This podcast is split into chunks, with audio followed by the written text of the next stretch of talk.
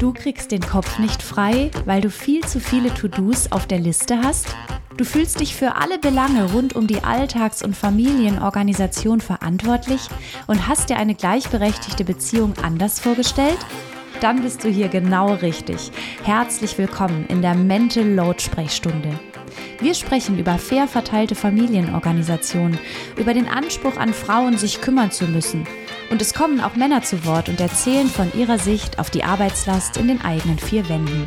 Zusammen kriegen wir dein Mental Load in den Griff.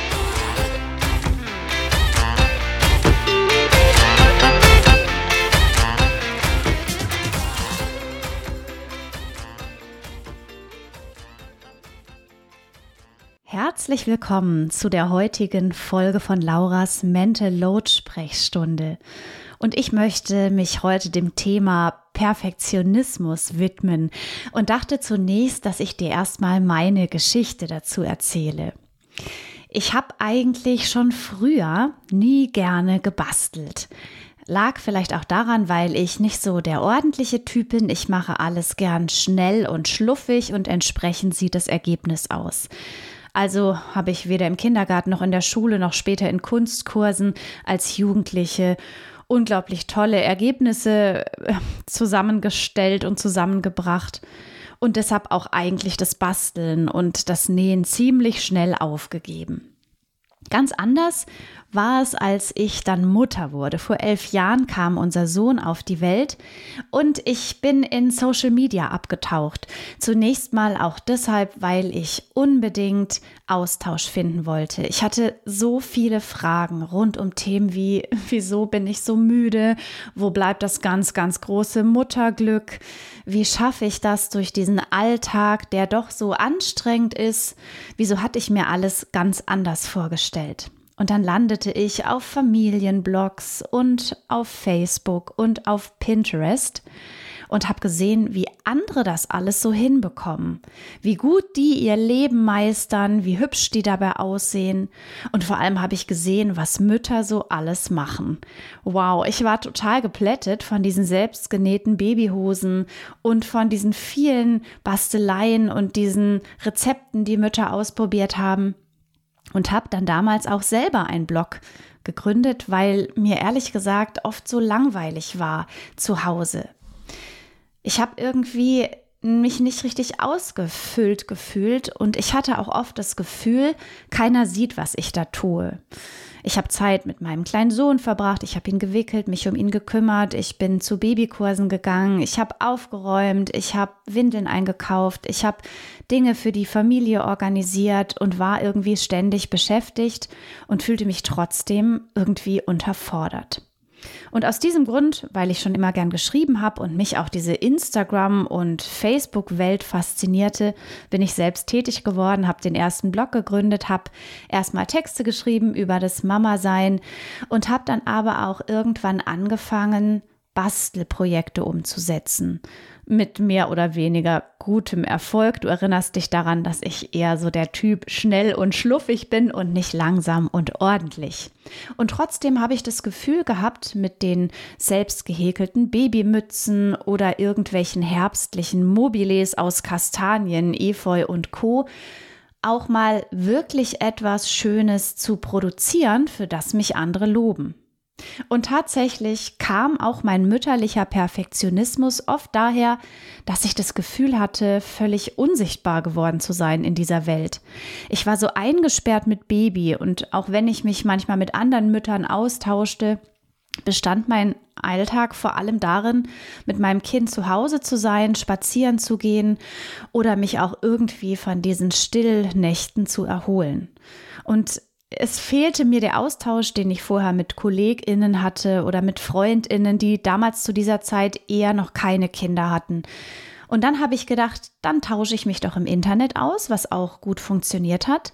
Und dann schreibe ich im Internet und dann lasse ich mich im Internet inspirieren, wie eine gute Mutter zu sein hat. Und du ahnst, wie es kommen musste. Im Internet wird natürlich auch oft eine Art Muttermythos weiter abgebildet. Wenn wir uns auf Instagram mal anschauen, sehen wir ganz viele Mütter mit Kindern im Arm. Manchmal haben sie Blumenkränze auf dem Kopf. Das Licht fällt in ihr Haar und sie machen so einen glücklichen Eindruck. Und ich habe damals gedacht, warum bin ich nicht glücklich und warum bin ich nicht so hübsch und warum sieht das bei mir nicht so idyllisch aus? Denn ich fühlte mich mit Kindern oft eben gar nicht so wohl.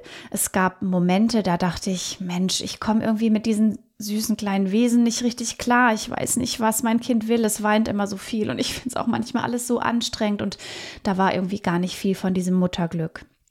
Und weil ich so gelitten habe unter dieser fehlenden Wertschätzung für das, was ich tue, denn scheinbar ist das ja irgendwie auch nicht der Rede wert, dieses ganze Haushaltgedöns, habe ich dann eben angefangen zu basteln, wie ich es vorher erwähnt habe. Und ich habe mir irgendwie nichts sehnlicher gewünscht, als dass Freundinnen, Verwandte zu Besuch kommen und mir so das Gefühl geben, wow, Laura, wie du das alles schaffst.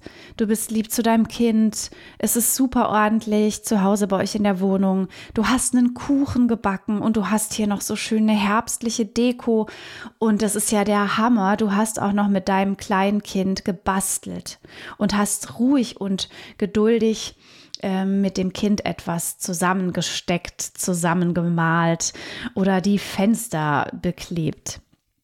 Und äh, genauso war es auch, als meine Kinder dann etwas älter wurden und sie tatsächlich im Bastelalter waren, dass ich ganz oft Bastelprojekte ähm, ja zu Hause angestoßen habe. Ich habe die Kinder gefragt, sollen wir basteln? Die waren natürlich Feuer und Flamme, haben das ja auch im Kindergarten dann früher oft gemacht.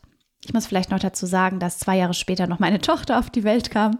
Da waren dann also zwei kleine Kinder zu Hause. Und über Pinterest habe ich mir dann ähm, Bastelideen angepinnt und wollte die dann mit den Kindern umsetzen. Hatte dann Bastelmaterial gekauft, hatte den Tisch abgedeckt und es war eigentlich jedes Mal so, dass ich vor Augen hatte, wie es am Ende aussehen soll. Und zwar genauso schön wie auf Pinterest. Und dem stand aber entgegen, dass ich eben nicht so ordentlich bin und dass ich vor allem nicht nur mit mir ungeduldig bin, sondern vor allem auch mit meinen Kindern. Das Ende vom Lied war dann, dass wir da etwas Erbasteltes hatten, was nicht fototauglich war, nicht mal für meinen Blog, dass ich meine Kinder angeraunzt hatte, weil sie eben auch nicht ordentlich gebastelt hatte, hatten. Dabei, ganz ehrlich, ich konnte es nicht gut und natürlich konnten das auch kleine Kinder nicht so gut. Es ist was umgekippt, es ist irgendwie alles nicht so hübsch geworden. Die Kinder haben grün und blau und rot zu einer grauen Farbe vermischt, so wie eigentlich Basteln mit Kindern auch normal ist. Und das hat mich so frustriert und wieder hatte ich kein schönes und insta-taugliches Ergebnis und habe mich irgendwie schlecht gefühlt. Und noch dazu kamen dann noch die Schuldgefühle, weil ich die Kinder so angemeckert habe. Und es gibt so einen Moment, in dem eskalierte das Ganze total. Und wenn ich auf diesen Moment heute blicke, dann denke ich, oh je, was habe ich mir da alles angetan?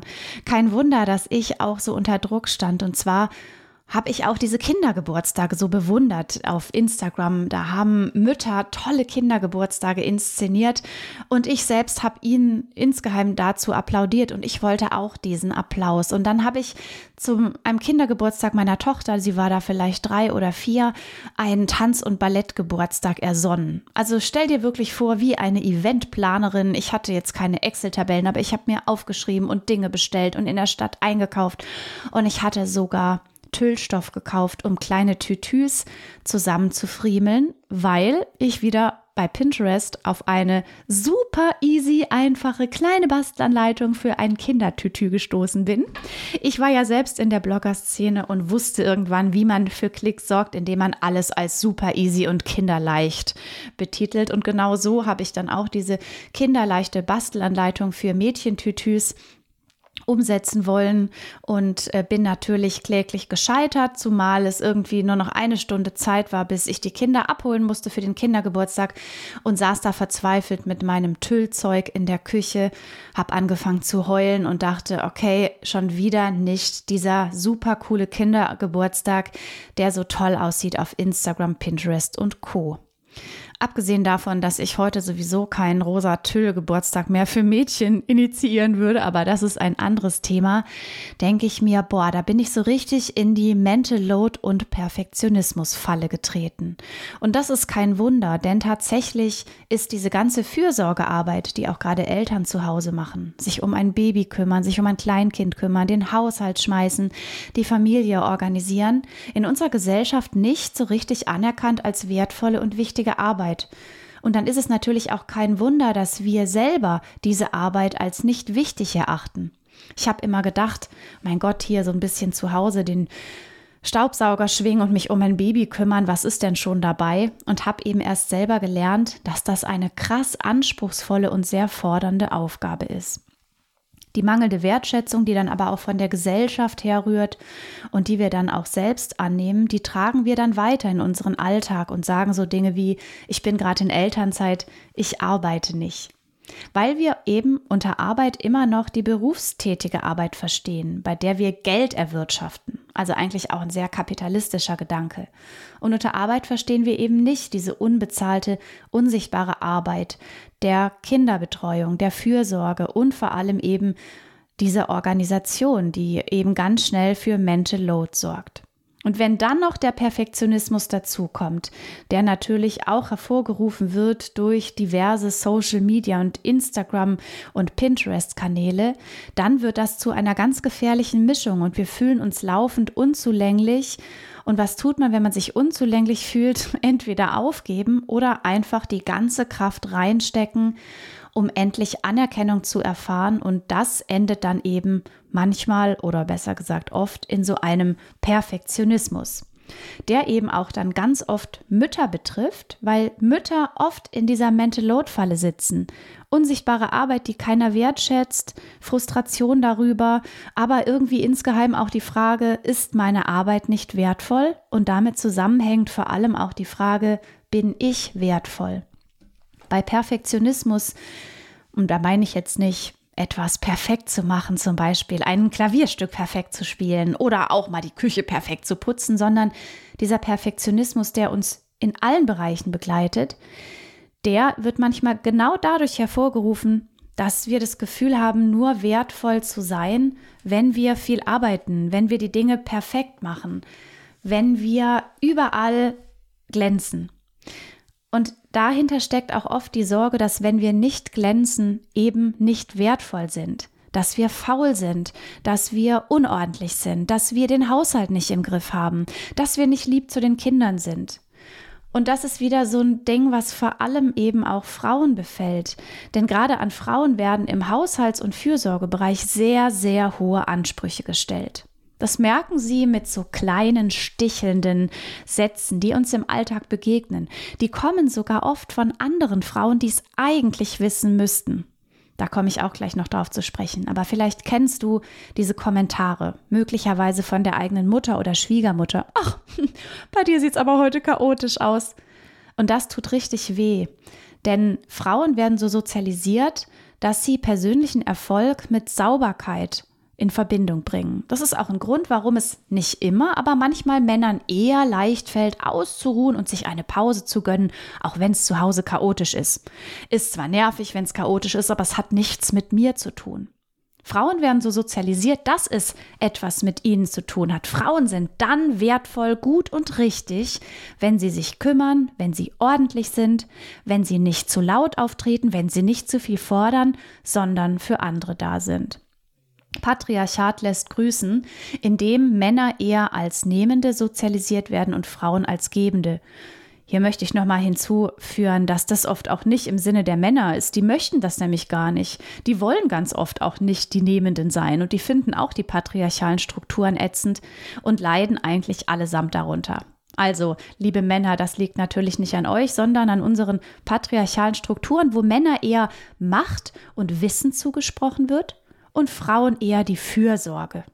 Und es ist tatsächlich auch im beruflichen Umfeld so, dass Studien belegen, dass Frauen die Fürsorgearbeit auch im beruflichen Kontext zugeordnet wird. Liebe Frau Meier, würden Sie das Protokoll schreiben? Ach, Anna, du machst immer so tolle Weihnachtsfeiern. Kaufst du dieses Jahr Glühwein und Kekse? Oder aber, Frau Müller, Sie haben immer so tolle Geschenkideen. Würden Sie bitte etwas für Kollege XY einkaufen? Und so liegen oft bei Frauen im beruflichen Umfeld Fürsorgetätigkeiten, die sie von ihrer Arbeit abhalten, für die sie bezahlt werden. Und dann heißt es vielleicht am Ende so, ja, die Frau Meier ist eine tolle Person, die bringt immer richtig gute Stimmung, aber sagen wir mal, für die Führungsposition kommt sie für mich jetzt eher nicht in Frage, ähm, denn sie hat da auch immer sehr viele Dinge auf dem Schirm, was so die Leute angeht, was so Atmosphäre schaffen angeht, aber sie hat meiner Meinung nach nicht das richtige Durchsetzungsvermögen, um diese Führungsposition zu übernehmen. Und der Herr Müller, der ist so ein Typ, der konzentriert sich voll auf seine Arbeit. Und hier merkst du wieder, die Falle schnappt zu, für die wir eigentlich nichts können, in der wir ganz schnell drinstecken, weil wir einfach immer noch in diesen Denkmustern leben, Frauen und Fürsorge, Männer, Macht und Erwerbstätigkeit. Und deshalb kämpfen wir auch oft ziemlich hart am Arbeitsplatz, um dort endlich Gleichberechtigung einzuführen. Wir waren aber nicht beim Thema Arbeitsplatz und Gleichberechtigung, sondern zunächst mal beim Perfektionismus. Und ich möchte noch mal zu mir zurückgehen. Dieser Perfektionismus zu Hause und dieses Mützenhäkeln und dieses Tütü zusammenknüpfen und dieses Backen am Wochenende. Ich glaube, es gab kein Wochenende, an dem ich mich nicht an Hefezöpfen versucht habe, die mehr oder weniger gut gelangen so habe ich da immer wieder probiert, dass die Menschen sehen, was ich tue, damit ich mich wieder wertvoll fühlen konnte. Und kein Wunder, dass ich mit Mental Load und meinen ganzen Problemen und meinen ganzen Glaubenssätzen heulend in der Küche saß und irgendwie so unzufrieden war mit all dem. Und was lerne, habe ich daraus gelernt. Ich habe zunächst mal daraus gelernt, diese ganze Fürsorgearbeit sichtbar zu machen, vor allem auch für mich. Also selbst ein ganz anderes Bewusstsein für Fürsorgearbeit zu ähm, in meinem Kopf auch zu etablieren. Das heißt, wenn ich tagsüber in meinem Büro sitze und Arbeit verrichte und Rechnungen schreibe und Geld auf mein Konto fließt, ist es genauso viel wert, wie wenn ich nachmittags mit meinem kleinen Sohn zum Fußball gehe und mich mit ihm auf, der, auf dem Weg dorthin unterhalte über das, was ihn ähm, was ihn bewegt. Und auch wenn ich Wäsche mache und Handtücher sortiere und die dann bei den Kindern ins Zimmer räume, dann ist das ganz genauso viel wert wie jede Rechnung, die ich geschrieben habe. Und es reicht mir aber nicht, dass nur ich den Wert sehe, sondern es ist mir auch wichtig, dass andere diesen Wert sehen. Und ich möchte nicht nur den Wert teilen, sondern ich möchte auch diese Arbeit teilen. Denn tatsächlich ähm, gibt es natürlich auch viele Menschen, die diese ganze Fürsorgearbeit ganz alleine machen. Aber nichtsdestotrotz führt das eben oft dazu, dass wir zwar eine wichtige und wertvolle Arbeit haben, aber unser Konto und vor allem unser Ken Rentenkonto absolut leergefegt ist. Und deshalb war es mir dann irgendwann auch wichtig, selbst wenn ich damals weniger berufstätig gearbeitet hat als mein Mann, dass auch er Arbeit übernimmt. Denn so hatte ich wieder etwas mehr Raum im Kopf, um mich tatsächlich auch meiner Berufstätigkeit zu widmen. Was ich auch verändern wollte, war meine eigene Sicht auf die Dinge. Und ich habe mich damals richtig viel mit dem Mythos Mama beschäftigt. Ich habe ja letztendlich auch das Buch geschrieben, Eine Frau fürs Leben ist nicht das Mädchen für alles und habe eben für dieses Buch sehr viel recherchiert. Und da ist mir dieser Muttermythos begegnet. Dieser Mythos von Frauen, die einfach mütterlich sind aufgrund ihrer Biologie, ihrer Genetik und die sich einfach sorgen können, ohne sich dazu groß anstrengen zu müssen. Also Fürsorgearbeit ist da im Prinzip schon in dem Mensch integriert und der macht es einfach so aus dem Hocker und muss sich dafür auch nicht groß anstrengen. Woher kommt dieser Mythos? Ja, das ist ganz interessant. Wenn du dich dafür interessierst, gibt es in der Art Mediathek eine ganz wunderbare Reportage, die heißt Die Erfindung der guten Mutter. Aber mal kurz zusammengefasst, äh, Frauen sind im Prinzip durch unser patriarchales Gesellschaftssystem und im Prinzip auch durch ähm, die Agrarrevolution dazu gekommen, dass sie so ein bisschen ins Private zurückgedrängt wurden. Das war eigentlich früher ganz anders, als wir sozusagen als JägerInnen und SammlerInnen unterwegs waren, haben auch Frauen gejagt, Bären gesammelt und so weiter. Durch die Agrarrevolution und die Menschen hatten Besitz und haben sich niedergelassen, haben eben vor allem ja auch gerade die Männer das Hab und Gut verteidigen müssen. Sie waren stärker, haben eben auch keine Kinder bekommen, auch nicht gestillt, waren deshalb dann die Verteidiger hatten deshalb aber auch die Macht nach außen hin und haben dann im Prinzip auch gegeneinander gekämpft, Besitz verteidigt, haben dann gesiegt, hatten diesen Besitz, nahmen ihn dann auch als ihren an, haben dann die Geldwirtschaft ins Spiel gebracht und dann Handel betrieben. Frauen waren in der Zeit dann zurückgesetzt auf das Private, haben sich um Kinder und Alte gekümmert, hatten aber weniger Macht. Und so entstand eben schon vor vielen, vielen tausenden Jahren so ein Ungleichgewicht. Das Patriarchat hat sich verfestigt und Frauen waren auch ins Private zurückgedrängt. Ganz spannend ist, dass Frauen auch im Mittelalter viel Handel betrieben haben, also viel Berufs berufstätig waren, in viele Handelszweige integriert. Hierzu auch nochmal ein weiterer Buchtipp. Die Erfindung der Hausfrau Mönch von Eva Rülfkes. Die Links packe ich am besten nochmal in die Shownotes, wenn ich hier nämlich den Titel nicht richtig wiedergegeben habe.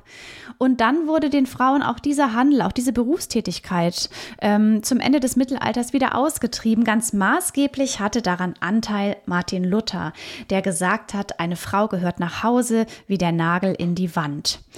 Ähm, dann Jean-Jacques Rousseau, der Philosoph, hat im Prinzip Erziehung äh, sehr stark nochmal geprägt, zusammen mit Friedrich Fröbel. Er hat nämlich gesagt, dass die Psyche der Kinder maßgeblich an der Mutter liegt, was gar nicht stimmt. Aber natürlich konnte er auch so wieder diesen Muttermythos befeuern. Das heißt, es geht einem Kind nur gut, wenn die Mutter da ist. Und deshalb gehört eine Frau erstmal zunächst ist ihre Rolle Kinder zu bekommen, wo ich ja auch schon mal ganz klar sagen muss, nein. Aber seiner Meinung damals, also ähm, Jean-Jacques Rousseaus Meinung, Luthers Meinung, war eben, die Frauen sind dafür da, um Kinder zu bekommen, sich dann um die Kinder zu kümmern und das ähm, Seelenleben, das Gesunde der Kinder liegt eben ganz maßgeblich daran, wie sehr die Mutter sich kümmert. Wenn was mit dem Kind ist, wer ist schuld? Die Mutter.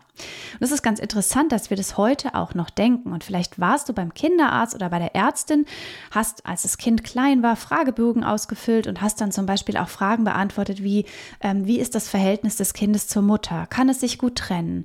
Wenn mit dem Kind was war, wurde erstmal gefragt, äh, was ist mit der Mutter? Wie ist die Bindung? Ist die Mutter viel zu Hause? Ist die Mutter berufstätig? Es wird also immer nach der Mutter gefragt. Und das ist kein Wunder, dass Frauen sich dann automatisch auch eher verantwortlich fühlen als zum Beispiel die Väter der Kinder. Denn wenn uns suggeriert wird, die Gesundheit und die psychische Gesundheit unserer Kinder hängt vor allem von uns ab, ist ganz klar, dass immer wenn was mit dem Kind ist, wir uns schuldig fühlen. Dieses Konzept mal zu erkennen, diesen Muttermythos und diesen ganzen Quatsch, der da dahinter steckt, das hat mir sehr geholfen, denn ich habe gemerkt, dass auch ich mich ständig schuldig fühle, wenn was mit den Kindern ist. Wenn unsere Erzieherin gefragt hat, Frau Fröhlich, ähm, können Sie bitte dafür sorgen, dass die Kinder eine Sonnenmütze mitbringen, weil es jetzt zu heiß wird? Habe ich verstanden. Okay, Sie haben sich bisher noch nicht drum gekümmert. Es ist Ihnen wohl egal, dass Ihr Kind möglicherweise einen Sonnenstich bekommt. Warum haben Sie noch keinen Sonnenhut gekauft? Es wäre jetzt dringend mal Zeit. Sie sind eine schlechte Mutter. Diese Erzieherin hat sicher in keinster Weise genau diesen Satz im Kopf gehabt, aber das ist das, was bei mir ankam. Und dann habe ich mich bemüht und schnell Sonnenhüte besorgt und außerdem noch Sonnencreme und habe mich gekümmert und so weiter und so fort. Der Perfektionismus schnappte zu und mein Perfektionismus wurde dann jeden Tag auch noch mit einer Prise Schuld gewürzt und du ahnst, wie ich mich gefühlt habe. Und ich möchte dir vielleicht nur sagen, wenn du diese Gefühle kennst und sie vielleicht auch aktuell noch hast, bist du A, damit nicht allein und B, ist ein richtig guter Weg, sich auch mit anderen darüber auszutauschen. Was ich in meiner Arbeit mit Frauen in meinem Mentoring-Programm immer merke, genauso in meinen Vorträgen, dass dieser Austausch so wie ein Seelenbalsam ist, weil wir merken, okay, wir sind gar nicht allein mit diesem ganzen Ärger und diesem ganzen Struggle. Anderen Frauen geht es auch so. Die haben auch Schuldgefühle. Und gemeinsam können wir diese Schuldgefühle dann auflösen. Das klappt nämlich auch viel besser als alleine. Also auch mal zu fragen, jetzt fühle ich mich schuldig, weil ich den Sonnenhut für die Kinder vergessen habe. Ich bin also keine Mutter, keine gute Mutter. Stimmt das denn wirklich? Was habe ich denn heute für die Kinder gemacht? Ich habe sie liebevoll geweckt, ich habe ihnen ein Frühstück gemacht, ich habe ihnen Brotdosen gepackt, ich habe sie in den Kindergarten gebracht, ihnen über den Kopf gestrichen, ihnen Küsschen gegeben. Ich habe sie abgeholt, ich war nachmittags mit ihnen auf dem Spielplatz, ich habe mich um einen Arzttermin gekümmert, der dringend ansteht, ich habe Abendessen zubereitet, ich habe Brot gekauft, ich habe Geschichten vorgelesen. Wenn du dir das mal bewusst machst, vielleicht sogar aufschreibst, dann wirst du sehen, dass diese Schuldgefühle vielleicht gar nicht so richtig sind, wie du dachtest. Das ist nämlich krass, dass wir oft glauben, was unser Kopf uns erzählt, ist wahr, ist es aber gar nicht. Unsere innere Stimme entspricht nicht der Realität, sondern manchmal ist die innere Stimme wie so eine böse, fiese, ähm, Person, die da in unserem Gehirn große Freude daran hat, uns ein schlechtes Gewissen einzujagen. Und diese innere Stimme, also dieser innere Kritiker, ist oft deshalb so streng, weil wir vielleicht so erzogen wurden oder sozialisiert. Auch wieder dahingehend, unser Wert hängt eben oft mit dem ab, was wir leisten, was wir schaffen, was wir produzieren und eben nicht damit, dass wir einfach ein Mensch sind mit allen Fehlern und allen guten Eigenschaften, mit dem Aussehen, das nun mal einfach so da ist, mit dem Können, was nun mal einfach so da ist und dass unser Wert einfach auch nicht veränderbar ist, weil wir als Mensch wertvoll sind. Und das ist richtig schwer daran zu glauben und den inneren Kritiker dazu zu bewegen, genau das Reale zu glauben. Und zwar unser Wert hängt eben nicht davon ab, was wir leisten. In unserer kapitalistischen Gesellschaft, in unserem Schulsystem und das Schulsystem, das übrigens ich in keinster Weise überhaupt kritisieren möchte, gibt vieles, was zu verändern gilt, aber das soll jetzt nicht so rüberkommen, dass ich unser Schulsystem grundsätzlich ganz schlecht finde. Aber natürlich dieser, diese, diese ganze Konzentration auf die Fehler, die Kinder machen, also Fehler wird rot umkringelt, ist natürlich schon auch was, was sich in uns dann so festsetzt und wir auch selber gucken, wie war unser Tag und umkringeln eben die Fehler ganz rot. Hier wieder die Sonnenmütze hat gefehlt, roter Kringel um den Fehler, Fehler ganz schlecht, schlechte Mutter, Schuldgefühle und so weiter. Und genau das ist das Problem. Jetzt eben nochmal, wie können wir unser Problem lösen oder wie können wir aktiv werden und uns nicht mehr von diesem inneren Kritiker laufend fertig zu machen? Ich habe schon was erwähnt und zwar darüber reden. Also, du hörst den Podcast und vielleicht erkennst du dich wieder. Sprich mal mit deinen Freundinnen darüber oder mit deinem Partner, deiner Partnerin und du wirst sehen, es geht so vielen Menschen so und es geht vor allem ganz, ganz vielen Müttern so. Und wenn wir uns dann auch gegenseitig stärken und sagen, hey, schau doch nicht auf die vergessene Sonnenmütze, sondern schau mal drauf, was du alles gemacht hast für deine Kinder, das ist ja grandios. Das ist doch mega cool und dass du mit denen so lieb bist und manchmal schimpfst, ist dann natürlich auch normal, aber dass du dich ihnen widmest und dass du ihnen Bücher vorliest und dass du ein Abendbrot vorbereitest und dass du dafür sorgst, dass es einigermaßen ordentlich ist zu Hause. All das ist ganz, ganz viel tolle und wertvolle Arbeit und deshalb geht es unseren Kindern gut. Und da ist so ein vergessener Sonnenhut wirklich nichts dagegen. Das heißt, da müssen wir uns manchmal auch selber im Kopf eine gute Freundin sein. Was du auch machen kannst, ist, dich nochmal mit diesem schrecklichen Muttermythos beschäftigen. Diese Arte-Reportage anschauen, dir mein Buch zulegen. Da habe ich da richtig drüber geschrieben in dem ganzen Kapitel. Das Buch heißt Die Frau fürs Leben ist nicht das Mädchen für alles. Und einfach auch mal, wenn du Lust hast und wenn dich das richtig triggert, dazu mal zu recherchieren. Ähm, ich interessiere mich sowieso für diese historischen Hintergründe, weil ich oft finde, dass diese historischen Hintergründe uns ganz viel über uns selbst verraten, über Glaubenssätze und Schuldgefühle und auch über Perfektionismus. Was du auch tun kannst, bastel wenn es dir gut tut, so viel du möchtest. Winde Herbstgrenze und backe Hefezöpfe, wenn es dir Freude macht. Aber lass es sein, wenn du es nur tust, damit andere sehen, was du erarbeitest. Denn das setzt uns nur unter Druck und hilft uns am Ende auch nicht weiter, denn jedes Lob von außen hilft nichts, wenn wir es selber nicht anerkennen. Und vielleicht ist es ja auch eine Möglichkeit, um mal drüber nachzudenken, wo dein Wert liegt. Und da finde ich, ist es immer gut, wenn man dann zum Beispiel auch die anderen Menschen um uns herum fragt. Frag mal deine Kinder oder deinen Partner oder deine Freundinnen. Was findest du an mir gut? Und ich wette, es wird wahrscheinlich nicht die selbstgenähte Pumphose sein, sondern eher sowas wie dein strahlendes Lächeln oder deine sympathische Art oder dass du immer für uns da bist. Und vielleicht hilft dir das auch, dass du so bist, wie du bist, dass du das anerkennst, dass es genau richtig ist und dass jede Herbstbastelei, die dir gar keine Freude macht, das auch nicht verändert. Und ein letzter Tipp. Ich mag ja Insta und Pinterest schon sehr gerne, aber es ist tatsächlich manchmal wie eine Droge, die uns nicht gut tut. Entfolge am besten Kanälen, die dir nicht gut tun und folge eher denen, die du magst und die vielleicht auch schön sind. Und lass dich am besten auch nicht von vielen DIYs äh, unter Druck setzen, denn tatsächlich ist Pinterest auch so ein bisschen wie ein Modekatalog. In dem sind 150 gut aussehende Frauen und wenn wir uns laufen mit den vergleichen, dann können da ja nur Selbstzweifel hervorkommen. Es ist wirklich manchmal wie so ein Katalog geworden mit Modefotos, mit Werbefotos. Und das ist eben auch nicht die Realität. Und ich denke auch bei sehr vielen Instagrammerinnen und Instagrammern, bei denen alles super aussieht, ist vielleicht die Ecke, aus der sie fotografiert haben, auch ganz unaufgeräumt, denn auch sie haben da ja Arbeit mit und inszenieren natürlich auch vieles. Und das entspricht nun mal nicht der Realität. Letzter kleiner Tipp.